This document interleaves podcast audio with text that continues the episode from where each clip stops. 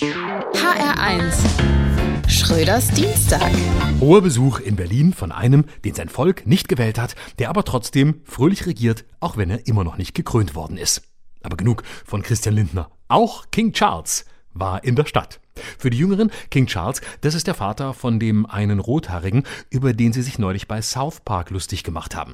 Und während dem Monarchen im benachbarten Frankreich doch ein bisschen zu viel Geruch von Revolution in der Luft lag für einen Kurzbesuch, durfte er in Deutschland sogar im Reichstag reden. Als nicht demokratisch legitimierter Herrscher im Bundestag. Da hat der eine oder andere Reichsbürger wohl heimlich ein Tränchen verdrückt.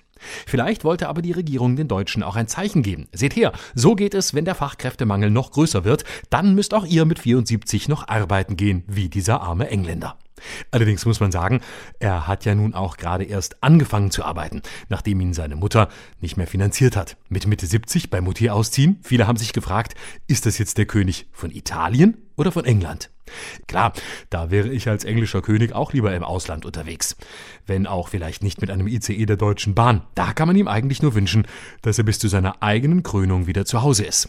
Dass er von einem deutschen Zugbegleiter gefragt worden ist, ob er mal die Bahnkomfortkarte von King Charles sehen könne, ist aber wohl ein Gerücht. Auch, dass er danach gesagt haben soll, er sei doch einer der bekanntesten Könige der Welt und seinen Personalausweis nicht vorzeigen wollte und daraufhin der Bundespolizei vorgeführt wurde, ist wohl eher eine Erfindung von Julian Reichelt.